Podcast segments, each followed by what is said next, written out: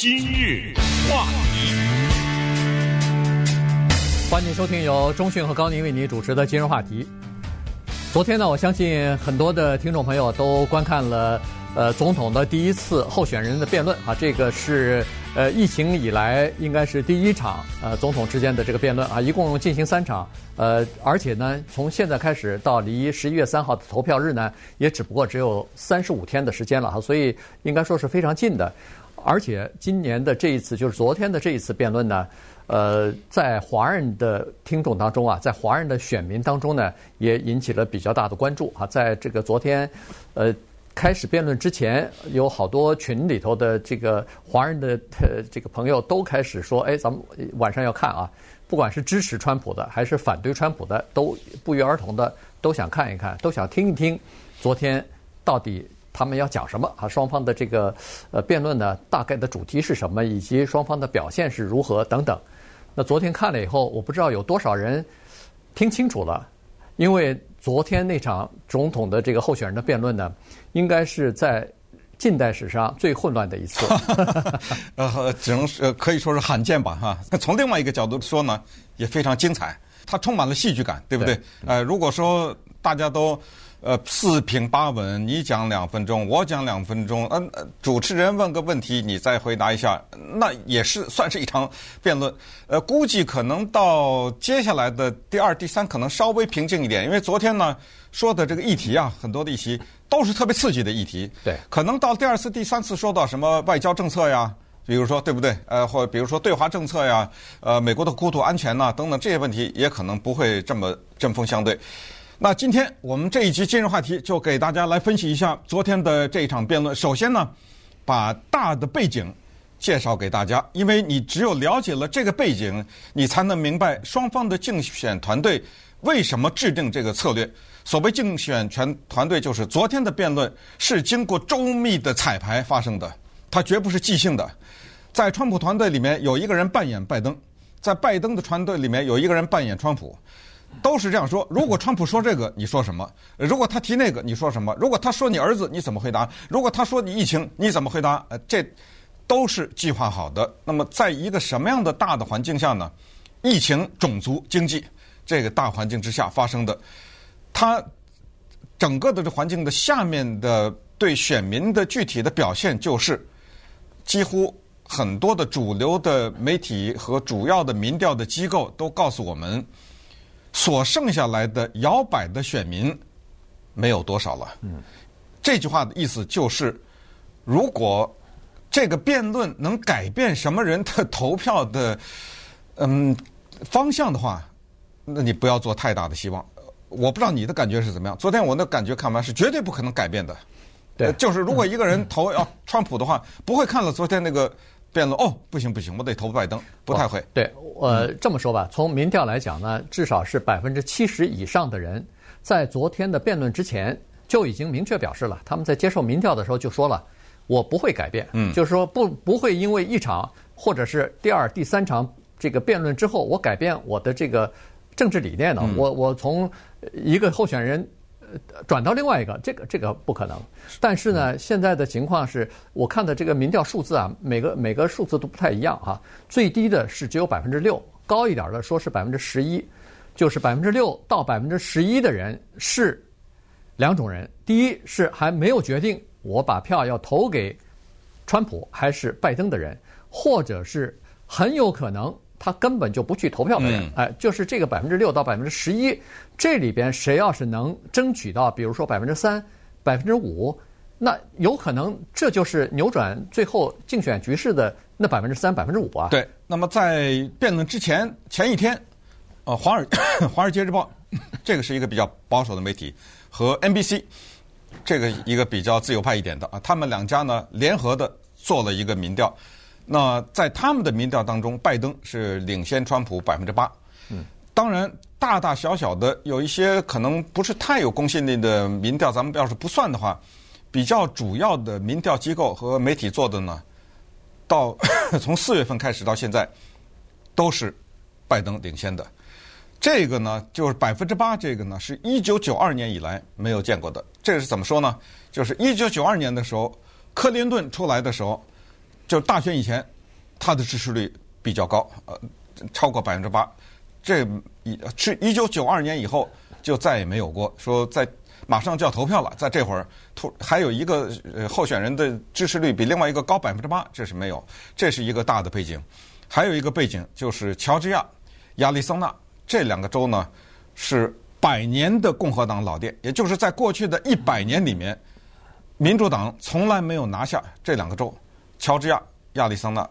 但是呢，现在的民调想显示。居然 拜登在这两个州有点小领先哈，这个迹象不太好。有了这个大的背景之后，你就知道昨天的辩论是在什么情况下制定的这样的一个方针。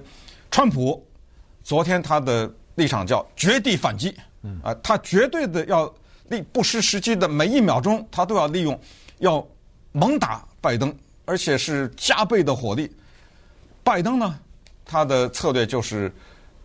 不予理睬，置之不理，对不对？然后收复失地，收复什么失地？我们知道美国的大湖州嘛，对不对？对。他现在在密西根和威斯康辛。顺便说一下，喜来利二零一六年败选就在这儿啊，还有宾夕法尼亚等等这些地方。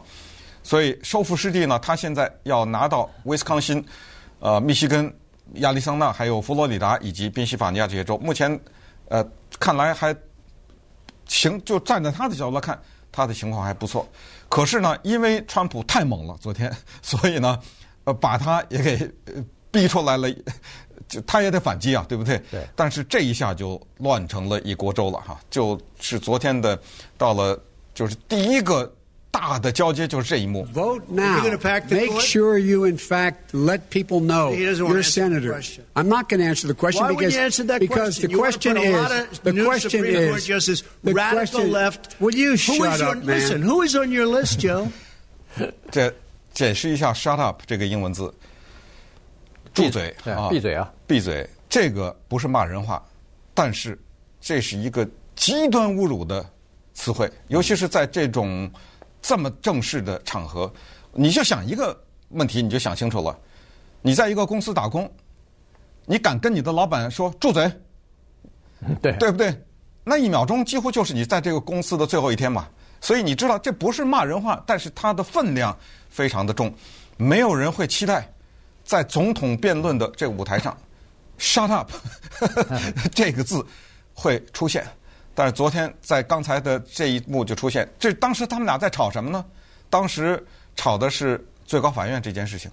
川普总统问拜登，他说：“你会不会 pack the court？就是什么填充法院法官？就如果你民主党获胜的话，你把最高法院的法官增加到十一名、十三名、十五名，对不对？”对。他说：“你会不会这样做？”作为拜登，坚决不能回答这个问题，坚决不能回答。因为你只要说这个，那是非常不利的，因为老百姓不喜欢，呃，不想看到这样。因为你你把它加到十五个，等共和党上台之后，它变成十七个。对，这增加了变数了。这增、呃、你不管不管老百姓喜欢不喜欢，这是个新的概念。你拿拿出来以后，你根本说不清楚到底怎么回事。到最后，对，不知道未来多少年以后，呃，当法院有四百多个法官的时候，人们会呃回忆起说，哎，你们不知道，在二零二零年的时候，当年美国最高法院只有九个法官，你知道吗？哎，所以他是打死是不能回答这个问题，但。但是川普死死的咬住，然后他就是我不会回答，你为什么不回答？你不会回答，不然后这时候他说的话，你能不能给我把嘴闭上？呃，这个呢，其他我顺便说一下，其他录音今天不再放了，因为太沮丧了，你知道吗？这个吵得太凶了，到三个人讲话谁也听不清楚谁，你知道吗？搅成一锅粥。所以就是刚才我就说，嗯、听清楚了吗？这这个有很多情况之下你根本听不清楚，别说是咱们在看的听不清楚，连那个主持人都听不清楚，所以他多次干扰，多次。打断他们的话，说：“呃，对不起，停一停，停一停，停一停。呃，比如说他，当然他主要针对的是呃，川普讲，他说你打断的。川普说他也他也说了，他也说了很多，他打断我很多。但是那个瓦勒斯说你打断的更多啊，所以呢，他说你的竞选团队同意了，咱们都是两分钟，你不要打断，让他讲两分钟，然后你也有时间讲两分钟。所以，呃，就可见昨天的这个已经到了什么程度了。那稍待会儿呢，我们再来。”呃，一段一段来看一看，在某一些有争议的或者是大家关心的议题上，两个人的态度是什么样子的？今日话题，欢迎继续收听由中讯和高宁为您主持的今日话题。今天呢，我们来聊一下昨天晚上进行的总统的辩论。啊，这个是疫情以后第一次面对面的这个辩论。呃，尽管因为疫情的关系，所以呃本来可以坐几千人的这个 会场呢，稀稀落落的坐了七十个人啊。这七十个人基本上都是要经过这个测试、呃检验，呃都是没有带病毒的，然后都戴着口罩啊。当然。呃，后来人们也发现了，说是呃，川普总统的家人和他的这个团队进去的时候是没有戴口罩的，呃，有的戴了，但是后来又摘掉了。所以在进场的时候，根据规定是都需要戴口罩的，但是他们没有听呃工作人员的劝阻哈，然仍然是没有戴口罩进去。所以呃，这是一个呃场外话了，这是个小的插曲。呃，后来口罩问题呢，在台上也曾经呃说提到过哈。那昨天的这个。辩论呢，你听上去呢，好像首先就是在辩论之前，呃，报道，呃，各种媒体都已经报道了，说川普总统可能会采取一个比较 aggressive、比较攻击性强的这个辩论的风格啊，这个和他个人的个性相关。同时呢，这个也是根据他的这个风格所设计的一个东西啊，所设计的一个模式。为什么要这样做呢？其实他有非常明确的目的。就是通过这个呢，要打断这个他的竞争对手的思路和打断这个拜登他讲话的这种呃延续性，哎，这个节奏被打断，而且可以看得出来，在第一节的时候呢，确实是被打断了，是受到一些影响的。后来这个拜登有点急了，后来说这个呃 shut up 就就是他有点有点急了，就说你再不再不闭嘴的话。这个整个的辩论的节奏都要跟着川普的节奏去走，那这样不行啊。所以呢，但是到后来，逐渐的、慢慢的，他开始有些适应了。这个呃，拜登有些适应了。他显然在这个之前也是考虑到，至少是他的竞选团队也考虑到这个了。所以在为他准备的时候呢，说实话，也是准备了多种方案哈。其中，呃，你看得出来，拜登的这个方案就是，当对方呃一再咄咄逼人的。打断他的话，两个人的话叠在一起，大家都听不清楚的时候呢，拜登做几件事情，我觉得是挺有效的，传达的一些信息哈。第一就是他不断地摇摇头，然后脸上有一种无奈的笑容。我觉得是轻蔑的笑容，哎，对，是一种不屑一顾的笑容。对，就是你看，又是这样了，就就这种啊，这是第一。第二呢，他把自己的语速放慢，同时声调放低啊，所以呢。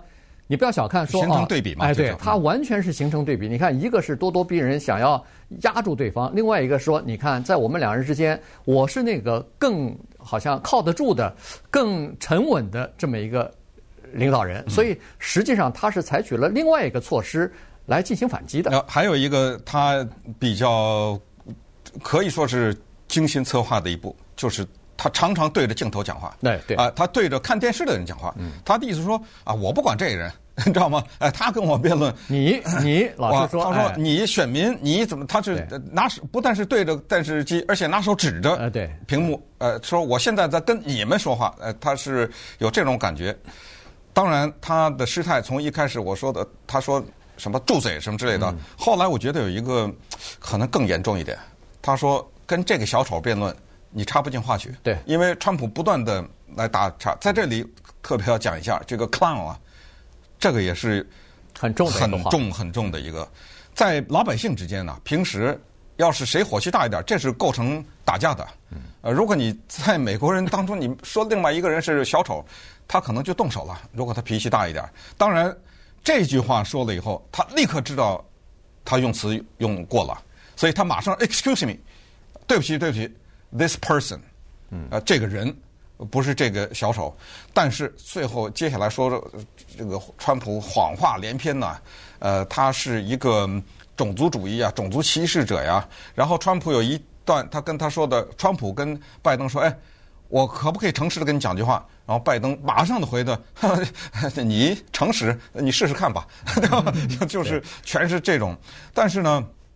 在这里也很快的讲一下这个 Chris Wallace 啊，因为大家可能会好奇说，这个人怎么找出来的，对不对？呃，怎么会找他呢？哎，这个是美国新闻界的一个赫赫有名的人物，而且他是家族里面都是美国是呃可以说是二十世纪非常有影响的新闻记者。他的爸爸 Mike Wallace，CBS 电视台六十分钟这个节目的叫嗯调查记者，也就是说，Mike Wallace 在他活跃的那个年代，他冒着生命危险去阿富汗、去伊拉克。去到世界上很多危险的地方制作六十分钟这个节目，打 CBS 这个品牌，而且呢，他们的立场尽量的是选择的中立。所谓这个中立，就是比如说，这是一场战争，是比如说啊，美国好像是正义呃压倒邪恶等等，哎，我偏偏找那个邪恶的人，我让他，我给他机会，让美国人民听听这个伊斯兰的。激进分子他是怎么说的，或者怎么怎么样啊？他是有这种制造了 CBS 的这个品牌。那他的这个哈佛大学毕业这个儿子呢，也是一个非常优秀的电视主持人。他是福斯电视台的主持人。那大家可能会说，哎，福斯电视台这不是一个右派的一个新闻机构吗？那怎么找这个呢？这个很像是挑陪审团，就是双方的选举阵营都希望有自己的人。你说，如果让这个 Tucker。呃，Carlson 出来，嗯，没可能啊。对对，如果说这边 CNN 他提一个 CNN 的 Jack Tapper 什么 Tapper 什么之类的，这没可能的。呃，这个人呢，后来是在双方协调了以后，由美国的叫总统辩论委员会他选出来的，而且选出来以后。必须双方接受。对，呃，如果有任何一方说我不要，那不行啊。所以这是第一场的辩论。第二场呢，叫做 Steve Scully。Steve Scully 呢，他是美国一个没人看的电视台叫 C-SPAN，是这个电视台的一个政治评论员。显然他的立场比较中立，所以双方接受了。呃，第三次辩论呢是个女的主持人，她她叫 Kristen Welker，她是 NBC 电视台的，但是还是也是显然，因为她是多次的做白宫的记者，呃。经常是在各种机会上提问等等，所以他呢肯定也是双方认可的这么一个人。所以这就是呃三次的主持人跟大家简单介绍一下。第二次是十月十五号，第三次是十月二十二号。对，呃，都快了哈，一个接着一个，一场接着一场，因为呃大家都想要进行呃最后阐明自己的立场吧。实际上。阐明立场，我倒觉得是其次，关键都是在争取那些摇摆的选民呢。嗯，看看能不能够最后再抓一点儿。那在这个问题上呢，显然，川普的，呃，就是就是呃，他更急一点哈，更急切一点，因为呃，现在民民调基本上都是他在落后嘛，所以他试图看看能不能够通过这个辩论啊，能够把这个是就是呃民调啊提升一点，因为在二零一六年的时候。他通过这个总统辩论的时候，真的呃抓回了一些这个选民，呃改变了立场支持他哈，所以呢，他想是不是可以四年之前的这个呃这个呃方法可以继续再用，嗯、然后看看可不可以拉回来。说实话，咱还没看没看到呢啊，但是估计今天明天就会出来两个数字，我们非常感兴趣，一个是收视率，啊，一个是民调，就是辩论。呃，很快跟大家讲一下，就是有一个东西呢，叫做。全党代会的帮助，或者叫奥斯卡帮助，就是当一个电影获得奥斯卡奖以后，尽管这个电影早在八个月以前就下了，对不对？但是当他获得奥斯卡最佳影片的时候，他会再次发行，然后再给他一笔收入。党代会也是这样，但是今年出现了一个，又是令人奇怪，又是呃意想之中的事情，就是两个党代会，民主党和共和党两个代党代会都没有带来。往年的叫做党代会效应，一般来说党代会轰轰烈烈的，对，各界名人在那讲话，这个奏着乐什么，完了以后肯定会支持率有些改变，都没有。呃，拜登没有增加，呃，Trump 没有增加，呃，大概就摇摇摆摆，就那么还是那个样子。收视率呢，在二零一六年的时候，喜来利和川普的第一次辩论，八千四百万人看。哦，不得了啊！那那是历史记录了啊，那历史记录，那等于美国恨不得每三个人就看呢，对不对？你你把那种婴儿什么什么剪掉，那这个不可思议的高的收视率，因为当然了，是美国历史上第一个女性嘛，对不对？呃，选总统，然后呃又是这么一个商人，对不对？呃，大家觉得这里面充满了戏剧性，而且这两个人不负众望，呃，给大家提供了很多戏剧。可是今年有一个不太一样的地方，就是今年是疫情，嗯，呃，很多人呢。本身也就是在家待着，缺乏一些娱乐。那这个，你想这么关注的一个呃总统辩论，我我希望他能够打破这个记录。我我感觉会，呃，我也感觉会。对，对，因为四年之前呢，至少在华人的这个圈子里边，还没有像昨天那么的踊跃，想要去看那个辩论。哈，这个我已经感受到了。所以，既然华人出名的对政治不是那么感兴趣的 这样的一个呃群体，一个族裔呃都这么感兴趣的话，你想美国的其他的民众肯定也会想要听一下到底是怎么回事。对，呃，顺便也告诉大家，民调呢告诉我们，就是四年以前啊，在亚裔当中啊支持川普的人华人最多，这个多不是绝对多数，就是如果拆开的话啊，就是华人投票投给川普的百分之三十五。那也就是百分之六十五的人没投他，可是他是在亚裔里面最多的，呃，远远超过其他的。排第排第二的是越南人，呃，越南族裔当中有百分之二十九还是三十左右，呃，投了川普。那么其他的那些亚裔呢，就大幅度减少了。所以总的来说，呃，尽管有一种印象感觉好像华人很多人支持川普，但是在绝对的数字上，他们是绝对的少数，就是只占百分之三十五。那稍待会儿我们就来看一看。他们两个中吵架的那另外的几个议题。今日话题，欢迎继续收听由中讯和高宁为你主持的今日话题。昨天晚上的总统辩论呢，应该说是充满着戏剧性。尽管呃从一开始到最后，呃双方的争论或者说是双方的这个相互之间打断，从来没有停止啊！一从一开始就呃奠定了这个基调，一直到最后。在结束的最后一刻啊，最后一个问题都是这个样子哈。但是呢，还是有一些问题是呃，我们这个观众啊想要了解的。你比如说，第一个问题，我记得好像就是这个法官的问题哈。那、嗯、大法官呃，到底是提出来应应不应不应该呃，这个放到里就是呃，在这个大选期间呃就开始呃通过啊什么的？川普的。坚决是说应该啊，他说第一，我是我是有这个，我是总统啊，我现在做只有三三年半，我现在刚做了三年半，我还有半年的时间，我绝对有权利来提啊，而且他提出一个观点，就是叫做选举的成败是有后果的，然后他就用这个来解释二零一六年的这个情况啊，就是说二零一六年为什么同样的情况，呃，共和党。不不愿意在这个选举年来让呃奥巴马总统提名新的大法官，他说这个就是叫做选举成败的后果，因为当时你没有参议院啊，当时你没有参议院的多数啊，所以呢，那你就得承担这个后果。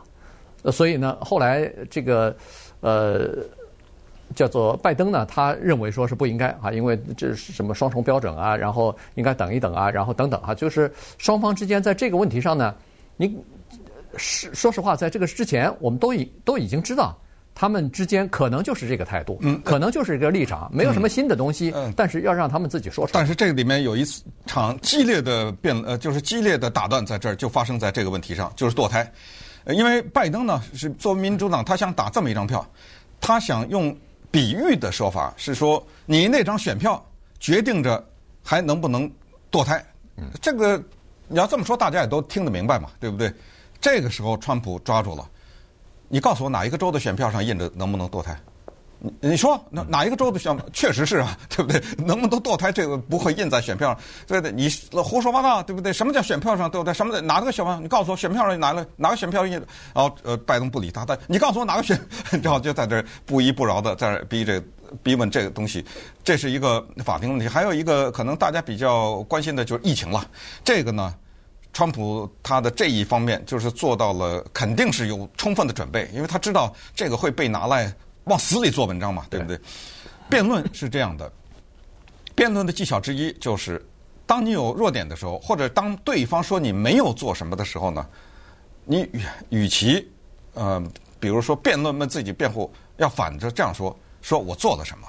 嗯，而而可可是我做的这个呢，跟你问的那个不是一回事儿。但是 就我就至少我没有憋住嘛，对不对？所以当呃拜登指责他说什么二十万死了什么什么，首先呢，他有一个大的基调，就是你死的更多。嗯，对，哎，就是这个啊，要你当总统，你死的更多。呃，这是第一个大的基调。第二，全是中国的错。他昨天还没有说中国病毒，他说的是 China Plague。呃，中国瘟疫啊，对，呃，昨天用了这个词了，嗯，就是中国人，全都是中国人的错，所以这个没有意外，这全都知道嘛，在辩论之前我们都知道他是这个立场。那么接下来拜登就是说，你的这个东西导致七百万人感染，什么二十万人死亡，什么这个在全世界我们的人口在全世界只占百分之四，但是我们死亡的人在全世界占百分之二十，或者呃感染的人呃更多啊，什么就举这些数字。那么呃，川普呢，他也是，他就反复的强调，就是说，你看。在疫情方面我做的事情啊，首先呃。这那个我控我那个开放的经济，哎，他特别强调这个东西。到后来两个人在这儿吵得一塌糊涂啊，就是你民主党就社会主义，你就想把这个经济啊给呃封闭起来，你就想老百姓在家待着，这样把经济拖垮什么什么，呃，用这个东西搞我们呃共和党，但是实际上你搞的是美国民众啊什么东西了。然后再一个就是疫苗。对不对？他就强强调的说，啊，疫苗马上就出来了，我这个已经是跟强森、强森啊，我这个这些公司都联系了，什么什么。然后拜登就是说，你那疫苗我 我不相信，对不对？呃，然后就是说你是是美国人站着死呢，你干嘛去了？打高尔夫球去了。然后那个川普说，你打的更多，你说吧。双方之间确实是，呃，在这个问题上呢，其实从昨天晚上从始至终，那个拜登啊，他也打一个东西，就是说。川普是一个撒谎的人，嗯，川普是不值得信任的人，所以在这个疫苗方面，他马上就说了，说不能信任他。他马上这时候又对着电视机前面的观众又开始讲话了，说这个人能能相信吗？他说的你根本不相信。他在三月份的时候就告诉过我们。四月份的时候，什么几月份的时候，我们的这个，呃，疫情过去了，疫情就过去了。天一热，疫情就过去了。然后天一热就过去了，现在过去了吗？现在反而越来越多了。注射那个，哎，注射那个就是那个漂白剂，哎，漂白粉，在他他马上就问川普说：“你你手腕上也应该注射一个啊？呃，你告诉别人去注射这个东西可以防止呃病毒的。”川普说他开玩笑啊，对，他说当时说注射漂白粉的时候他是开玩笑。川普是说他他是他是开玩笑，所以在这个时候。那个呃，就是拜登呢，就抓住川普了，说我们根本不能相信他，我们相信的是科学，我们相信的是科学家。他用行政命令，他用这个政府的手段去告诉别人说，哦，十月底之前我必须要，呃，你必须要研制出来。那他说，如果要是没有研制出来呢？他说，你自己的医疗机构，你自己的工医疗工作者和政府的这些官员都。跟你的说法不一样嘛？对，对不对？就是说，研究不出来，这个东西是科学，它不能说是用高压的这个政府的手段压制你，说限这个限定一个日期，这个日期之前必须要给我出来。那出来的东西能用吗？嗯，呃，对，它就是主要是强调的是这个东西不安全啊，或者是什么不能相信这个人啊等等。所以从这个事情上一直，那他反正强调的说。呃，他不值得信任。整个一个晚上啊，都围着有多多少少啊，在不同的程度上都围绕这个，因为疫情呢跟经济就有直接的关系，对不对？呃，因为疫情导致经济的衰退啊、失业率啊等等这些，所以呢，当谈到疫情，然后自然的引到经济的时候呢，这个里面就提到了一个小的概念，也跟大家利用这个机会稍微解释一下。因为主持人 Chris Wallace 是说，川普总统，你认为这个经济的恢复是英文字母 V，呃，然后说拜登，你认为这个经济的恢复是英文字母 K。所以一个叫做 V 型，型就是形状啊，V 型的恢复，然后是一个 K 型的恢复。你们两个怎么来面对这个问题？那么川普呢？他的意思，英文字母 V 比较容易理解，大跌大落嘛。对，就是 V 就是咵的一下跌到谷底，啪的一下再回来嘛。对，呃，还有一种经济恢复的形态叫 W，那就更清楚了，呃，起起伏伏，起起伏伏。但是 K 呢，可能大家不太。马猛马猛的一想，可能马上想不出来。跟大家解释一下，拜登他说的这个呢，也是后来他对着电视机讲的，跟那个疫情一样，就是说你们注意到了吗？股市就是疫情让有钱的人发了大财，嗯，几千亿。K 英文字母 K 呢是。一横往上，一横往下，对对，哎，这就是经济的 K 型发展。这不是拜登提出来的，这是经济学家提出来的经济的发展。有一种情况，就是当国家有某些危难的时候呢，它是叫做金融的这一方面向上走，就是 K 的那个上面那一撇。嗯。但是接下来下面的普通的服务业啊，就我们说的这些餐厅啊，什么这些大量的倒闭啊，那一杠呢是 K 的往下走。对，这就是经济的 K 的模型的发展。那么拜登说，在你的领导之下，有钱人是越来越有钱，然后穷人越来越穷。他说很多的企业在疫情期间不是临时倒闭，是永久的倒闭了。嗯，呃，他是在这方面就揪住了川普，所以这个呢也是嗯一个相当的。呃，核心的区别对两个人。呃，昨天那个说到这个问题的时候，拜登又指着电视机前的听众又在讲了：你们家里头在吃饭的时候是不是少了人了？嗯，呃，是不是有人就去去世了？一个父亲、母亲或者是儿子、女儿在这种，而且他说很多是医疗人、医护人员、医护人员就去世了。呃，二十万人呢，他说呃，对这些家庭是有影响的。然后再加上就是你们是失去工作以后，你们的这个条件到底是好了还是坏了？这大家都知道啊。所以等等等等等哈，他就抓住这个东西呢，也开始不遗余力的，就是呃批评川普的这个经济政策。那稍等会儿，那咱咱看看那个七百五十块钱的税的事吧，这个也蛮好玩的。话题，欢迎继续收听由中讯和高宁为您主持的今日话题。昨天的这个总统辩辩辩论当中呢，就提到了呃，川普总统在二零一六和二零一七年这两年的个人所得税的问题哈。这个实际上是《纽约时报》送给这个拜登的一个呃免费的礼物啊，在礼拜天的时候公布出来这样的一份报告。说是二零一六年、一七年，呃，川普只付了呃七百五十块钱每一年，然后在过去十五年里头有十年是只有呃就就根本就没有付这个个人所得税啊等等啊，所以呢，这个等于是让呃拜登呢在总统辩论的时候提提供了一个很好的弹药啊，让他去攻击这个川普哈，但是呃被川普这个呃。没有正正面回答啊！当那个 Wallace 提出来这个问题的时候呢，川普说不对，这个我我交了好几百万的税啊。然后他说有一年我交了三千八百万，一年好像是两千七百万什么，反正呃加在一起，反正他说我我每年都交很多的税。Wallace 专门说，他说对，我知道你的公司在其他的税方面都有交。但是我现在就问你，二零一六和二零一七年，你的联邦个人所得税是不是每年只交了七百五十块钱？是还是不是？嗯，他马上说，我交了好几百万。呃，对，然后你会你会看到税表。那那个拜登说什么时候看税表？你你把税表给我们看呢？那他说你会看到，你会看到。拜登在这个之前呢，也做了一点儿呃准备，就是在辩论开始前两三个小时吧。他和他的副总统的候选人，呃，哈姆拉哈 Harris 两个人就把他们二零一九年的税表给公开了。嗯，呃，他交了好像二十几万吧，啊，还是多少？就是现在指的就是那个同等的那个税啊，联邦呃所得税。呃，这个问题在昨天辩论的时候花的时间相对来说比较少，因为说实话意义不大啊。因为什么呢？因为你说我交了这个钱，我说我没交，你再往下再说。说不下去了，呃，对不对？因为你没有什么确实的证据，你手你手里你举着拿那个税表你拿出来给我看呐，对不对？所以，而而且川普也把最后的杀手锏拿出来，他说我我跟你说啊，呃，Chris 啊，他说我作为一个商人，我在这个选举总总统选总统之前，我是个商人，是个私人公司的老板，聪明人都不会。这个满满打满的这个交税，他意思就是这样子，除非那些他说的叫，除非那些愚蠢的人 才会遵守法律，呃，百分之一百的交税呢。对，好，因为时间的原因，我们很快的把昨天的议题呢再给大家捋一遍啊。